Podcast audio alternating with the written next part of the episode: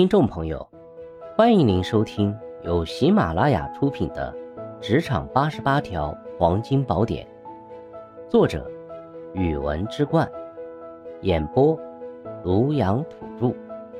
欢迎订阅。第十三条，同事借钱，我们该怎么办？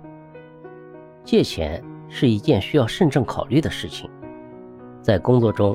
如果同事向你提出借钱的要求，你需要审慎思考其中的利弊得失和未来的影响。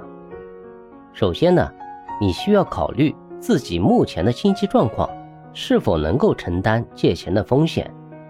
如果你决定借钱，那么你需要签订清晰的书面协议，确保双方的权利和责任得到明确。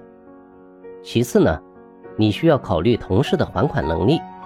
如果同事的经济状况实在困难，你可能需要慎重考虑是否借钱给他，或者探讨放款期限的放宽等方案。在签订协议前，你需要了解同事目前的经济情况，是否有足够的还款能力，这可以避免造成无法清偿的局面。书面协议不仅明确双方的权利与责任。也可以避免未来不必要的争执，这是维持良好人际关系的一种手段。如果同事在还款期内由于生病或其他原因导致临时还款能力下降，你需要体谅其处境，可以适当延长还款期限，或者减免部分本金利息，以减轻同事的压力。但前提是同事主动说明困难。并诚意确实想要还清借款。总之呢，借钱是一件慎重的事情，需要考虑利弊得失和未来的影响。在决定是否借钱之前，我们需要考虑自己目前的经济状况和同事的还款能力，并签订清晰的书面协议来明确双方的权利和责任。如果同事有困难，我们也需要尽力提供帮助。但前提是同事有诚意还款。在处理钱财问题时，我们需要坚持互信互谅的原则，以避免对人际关系造成负面的影响。除了以上提到的一些建议，以下是一些额外的建议供您参考。第一个呢是要评估关系，借钱给别人需要考虑到与同事之间的关系，如果关系比较亲密。并且你对同事的还款能力有信心，那就可以考虑借钱。如果是陌生人或关系一般，建议不要轻易借钱。